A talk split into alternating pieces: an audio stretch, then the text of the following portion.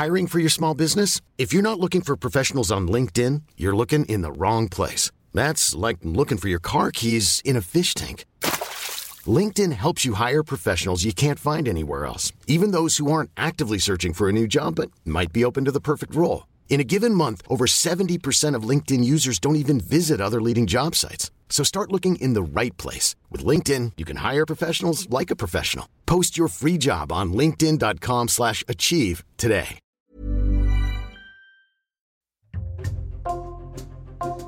Bonjour, c'est Jules Lavie pour Code Source, le podcast d'actualité du Parisien.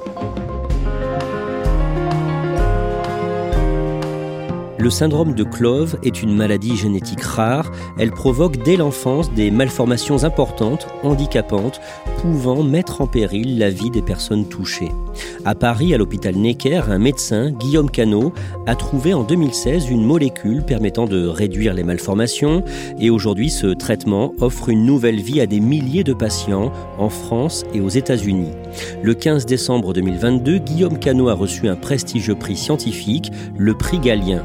Le 27 janvier, Le Parisien a consacré à ce sujet un long reportage. Son autrice est dans Code Source aujourd'hui, Florence Méréo, spécialiste santé au sein du service futur du Parisien.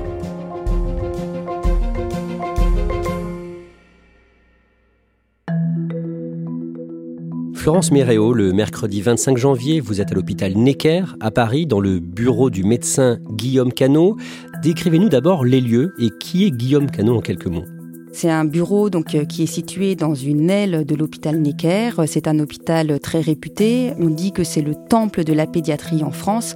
Et euh, dans le bureau, qui est donc juste à côté de son laboratoire de recherche, on voit au mur euh, différents cadres avec des prix, de nombreux prix scientifiques accrochés, des photos de lui qui reçoit des prix. Juste à côté, donc il y a son laboratoire où il y a déjà plusieurs personnes qui travaillent. Et ensuite, il va aller recevoir une dizaine de patients. Guillaume Cano, c'est un médecin dont on dit qu'il a d'ores et déjà radicalement changé la vie de ses patients. Il a révolutionné la prise en charge d'une maladie rare. Guillaume Canot a 45 ans, il est brun aux yeux bleus, il a quatre enfants, fils de médecin, il a grandi à Montpellier dans l'Hérault avant d'être un médecin reconnu en France et à l'étranger. Il n'a pas toujours été brillant, au lycée notamment, il avait du mal à travailler. Oui, son père euh, est néphrologue, euh, sa mère est anesthésiste euh, en pédiatrie. Il va un peu prendre le contre-pied de ses parents à ce moment-là. Donc il nous raconte qu'il est plus intéressé par les sorties que par le travail. Il sort beaucoup, il s'amuse. Et là vient le bac blanc et il a un 8 sur 20 au bac blanc il va euh, être chambré par le père d'un de ses amis qui va dire Oh, mais de toute façon, euh, Guillaume, ça m'étonne pas, c'est toujours comme ça. Et là, euh, Guillaume Cano est un peu piqué au vif. Il se dit qu'il n'a pas envie d'être considéré comme le cancre, celui dont on se moque, et il va se mettre à travailler. Il va se lancer dans les études de médecine qu'il va réussir brillamment. Au départ, il est néphrologue, donc euh, comme son père, c'est-à-dire qu'il est spécialiste des reins et de ses pathologies, mais sa vie bascule en septembre 2015 quand l'un de ses patients, un jeune homme de 26 ans prénommé Emmanuel, vient le voir. D'abord, de quoi souffre Emmanuel? Emmanuel, il souffre d'un syndrome dit de Clove. C'est une maladie euh, génétique qui se manifeste par des excroissances, c'est-à-dire comme des tumeurs graisseuses euh, qui peuvent apparaître sur les membres ou sur le visage. C'est des déformations. Emmanuel, lui, il est ingénieur euh, dans l'aéronautique. Il souffre d'une hypertrophie euh, de la jambe gauche. Il a une scoliose. Il a des malformations euh, des vaisseaux et il est en fauteuil roulant. Guillaume Cano le voit parce qu'en fait, les excroissances compressent les reins d'Emmanuel. Donc, il faut un avis vraiment de néphrologue. À ce moment-là, Guillaume Cano ne connaît pas le syndrome de Clove. Que se dit Guillaume Cano après avoir reçu Emmanuel qui souffre donc de ces malformations? En poussant les examens, il se rend compte qu'Emmanuel est atteint d'une mutation génétique. Il a un gène qui dysfonctionne et qui fait pousser ses cellules de manière totalement anarchique. Donc ça grossit, ça grossit. Ce gène, il s'appelle PIC3CA. Vous, moi, on a PIC3CA, mais dans le syndrome de Clove, il dysfonctionne totalement. Et là, il se dit quoi, Guillaume Canon? Comme il fait également beaucoup de recherches scientifiques, il sait que ce gène, il est également impliqué euh, dans certains cancers, notamment le cancer du sein. Et là, il se dit, mais quand même, il doit bien exister un médicament pour bloquer ce gène, pour le faire taire. Et là, ça commence à devenir une espèce d'obsession pour lui. Il faut bien se dire qu'il a face à lui des patients avec une maladie extrêmement handicapante dont le pronostic vital est engagé. Et à partir de là, Guillaume Canot cherche une molécule qui pourrait bloquer ce gène PIC3CA. Ouais, il commence à chercher. Moi, il me montre hein, euh, des documents de l'époque où il référençait tout ce qui pouvait exister sur le marché, euh, tout ce qui pouvait avoir des effets secondaires euh, ou non, tout ce qui bloquait spécifiquement le gène. Il fait le tour des laboratoires et là, bingo, il voit que le laboratoire suisse Novartis est en train de développer une molécule spécifiquement pour bloquer euh, ce gène PIC3CA et il va les appeler pour prendre contact avec eux. Et là commencent de longues négociations avec euh, Novartis. Oui, parce que pour le laboratoire, euh, l'enjeu est énorme. Le médicament qu'il développe, il le développe dans le cadre du cancer du sein. S'ils acceptent de donner le médicament et que ça se passe mal, ça peut tout faire capoter et l'essai en cancérologie et évidemment euh, les essais euh, dans le cadre du traitement de clove. Donc c'est une grosse responsabilité euh, pour le médecin et pour le laboratoire. Il y a énormément de discussions entre eux. Le laboratoire accepte. L'agence du médicament est convaincue également de l'intérêt que peut apporter la molécule. Et là, ça y est, l'autorisation est donnée. Au mois de janvier 2016, l'ingénieur qui souffre du syndrome de Clove, Emmanuel, commence son traitement avec ce médicament. Et les résultats sont spectaculaire, bien au-delà de ce que tout le monde avait pu euh, imaginer. Les excroissances arrêtent de grossir, mais en plus elles se rétractent. Emmanuel va perdre en tout 35 kilos uniquement dû euh, à ces excroissances. Son thorax n'est plus comprimé, sa moelle épinière n'est plus comprimée. Cette molécule s'appelle l'alpélizib. Sans entrer dans des détails trop techniques, Florence Méréo, que permet ce médicament face à la maladie de Clove? Elle va euh, tout simplement bloquer le gène, le fameux PIC3CA dont on se parlait. Elle va empêcher euh, les cellules de grossir. Et en plus, elle va permettre de faire fondre les tumeurs euh, graisseuses. Il y a évidemment l'aspect esthétique et social hein, qui est très important, mais surtout il y a un aspect fonctionnel. C'est des vessies qui ne sont plus comprimées, des thorax qui ne sont plus comprimés, le cœur qui est libéré. C'est absolument exceptionnel. Florence Méréo, début juin 2018, vous entendez parler de Guillaume Canot et de ses travaux sur la maladie de Clove. Vous le rencontrez une première fois et vous faites un premier papier sur lui dans le Parisien qui paraît le 13 juin 2018. La même année, en 2018, une petite fille originaire de Saint-Martin dans les Antilles françaises prénommée Achanti commence ce traitement. Oui, à ce moment-là, euh, Achanti, elle est en fauteuil roulant. Ça fait déjà deux ans qu'elle est hospitalisée euh, nuit et jour dans un hôpital euh, du Val-de-Marne parce qu'elle a une masse, enfin même deux masses, en bas et en haut du dos qui la compriment totalement. Donc elle porte un corset, elle est donc paraplégique, elle ne marche plus.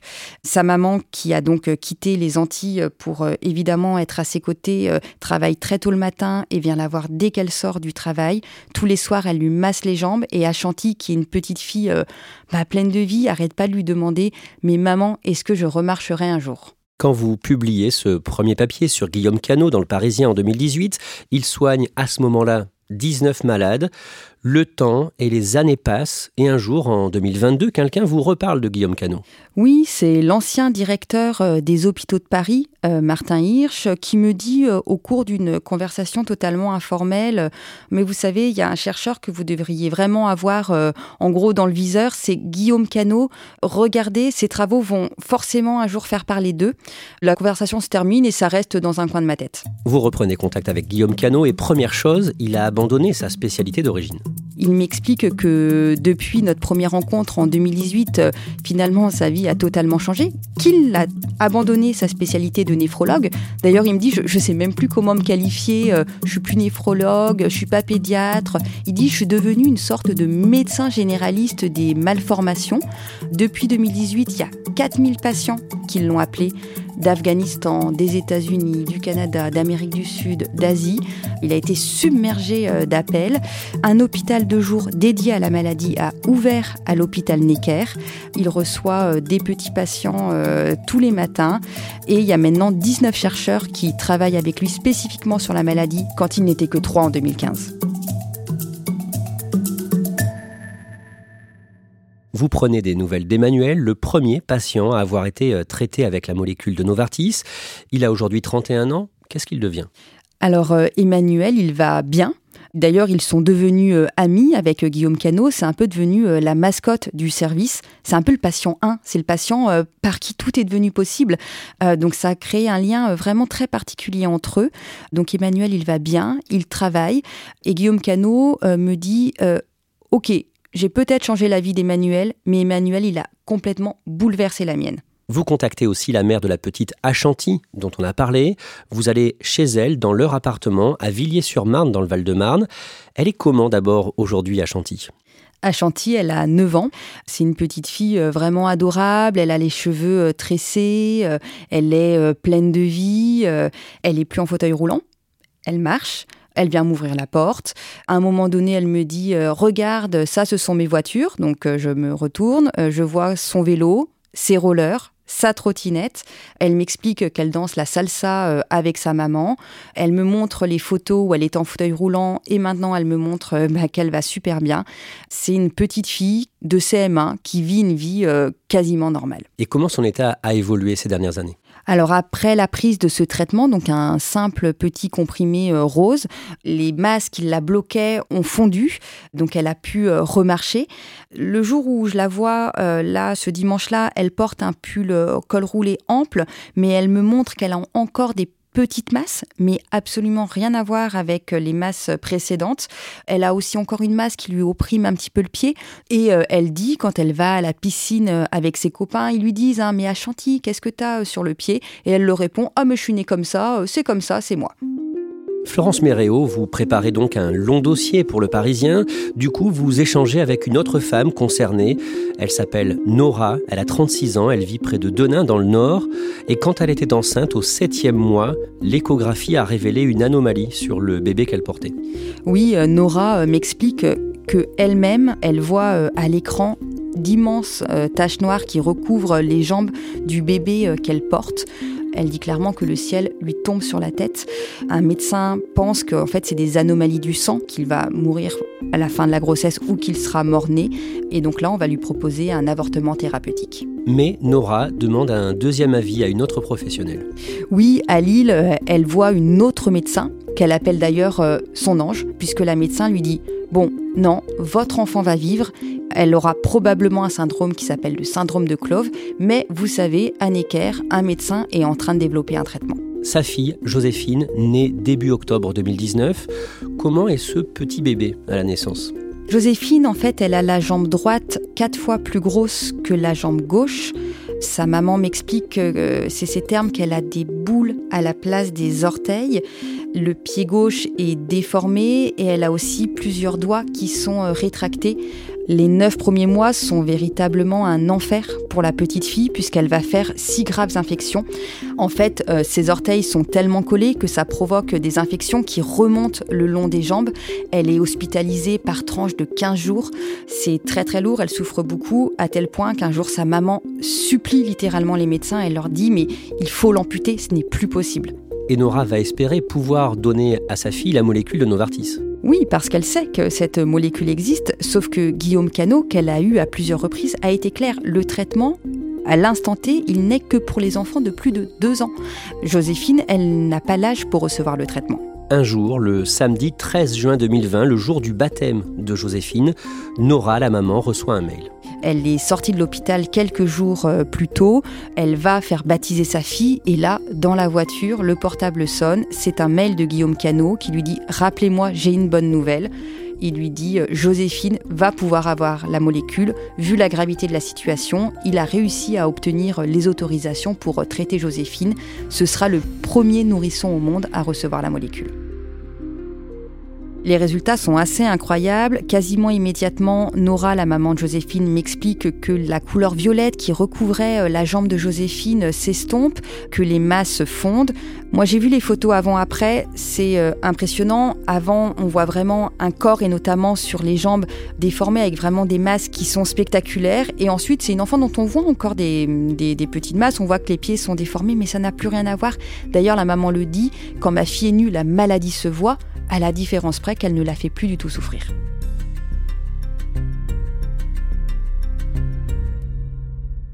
D'un mot, Florence Méréo, ce traitement bloque la maladie, mais il ne guérit pas, c'est ça? Oui, il ne guérit pas, il met la maladie sur pause. D'ailleurs, euh, le médecin m'expliquait qu'il a eu une patiente qui recevait le traitement, qui pareil est en fauteuil roulant, qui avait pu remarcher. Elle a eu une grossesse, donc ils ont stoppé le traitement pendant la grossesse pour pas qu'il y ait de répercussions sur le bébé à naître. Et quelques semaines après, elle a été de nouveau en fauteuil roulant. Elle a mené sa grossesse. Après son accouchement, elle a repris le traitement et elle a de nouveau pu se lever. Au mois de février 2022, des agents américains, des agents de la FDA, la Food and Drug Administration, l'agence américaine du médicament, viennent dans le laboratoire de Guillaume Cano à Paris, à Necker. Oui, il y a eu plusieurs contacts entre les États-Unis euh, et Guillaume Cano. Lui-même est allé plusieurs fois aux États-Unis. Et là, cette fois, c'est l'AFDA qui vient à Necker. Dès le premier jour, il pose une plaque sur le bureau, un peu comme le FBI, en disant voilà, si vous nous mentez, c'est comme si vous mentez au gouvernement euh, américain.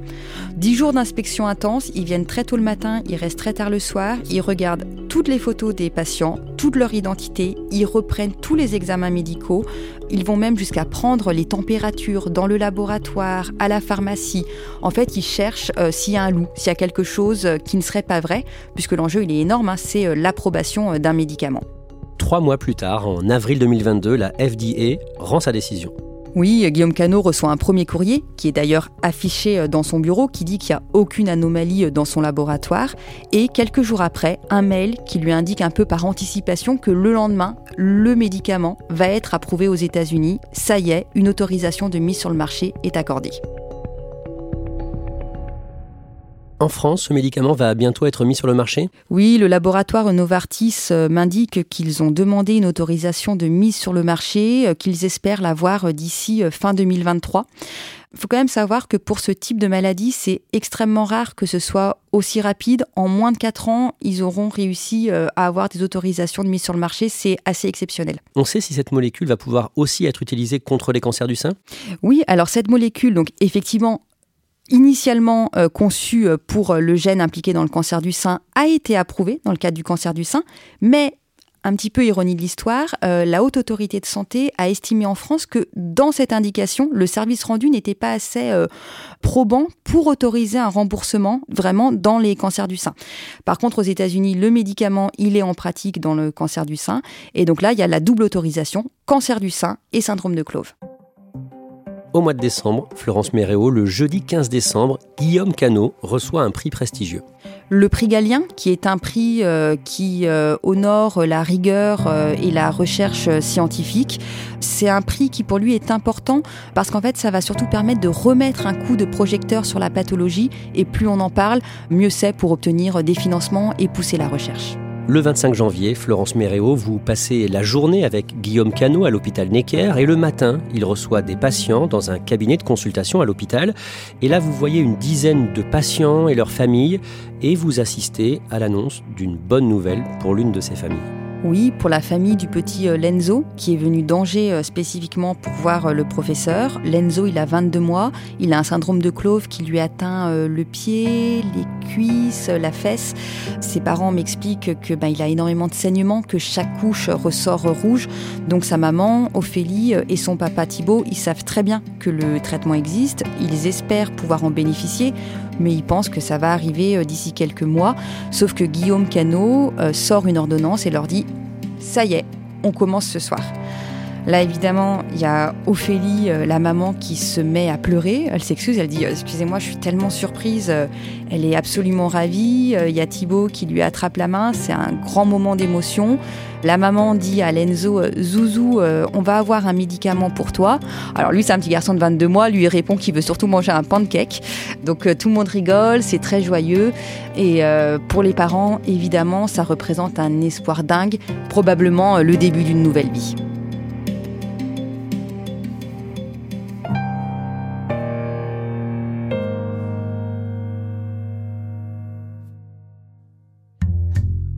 Merci Florence Méréo. Vos articles sur le sujet sont à retrouver sur leparisien.fr. Code Source est le podcast quotidien d'actualité du Parisien. N'oubliez pas de vous abonner pour ne rater aucun épisode. Vous pouvez nous écrire pour nous faire vos retours. Code Source at leparisien.fr. Cet épisode de Code Source a été produit par Raphaël Pueyo et Thibault Lambert. Réalisation Julien Moncouquiole.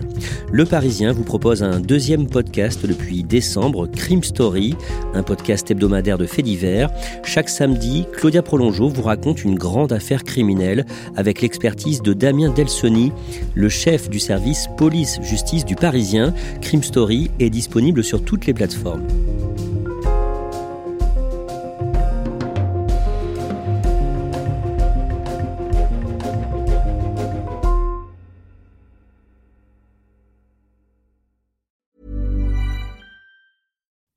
When you make decisions for your company, you look for the no-brainers. And if you have a lot of mailing to do, stamps.com is the ultimate no-brainer. It streamlines your processes to make your business more efficient, which makes you less busy. Mail checks, invoices, legal documents, and everything you need to keep your business running with stamps.com. Seamlessly connect with every major marketplace and shopping cart. Schedule package pickups and see your cheapest and fastest shipping options from different carriers. With rates up to 89% off USPS and UPS rates. And with the Stamps.com mobile app, you can take care of mailing and shipping wherever you are. Make the same no-brainer decision as over 1 million other businesses with Stamps.com. Sign up with Code PROGRAM for a four-week trial, plus free postage and a free digital scale. No long-term commitments or contracts. That's stamps.com. Code program.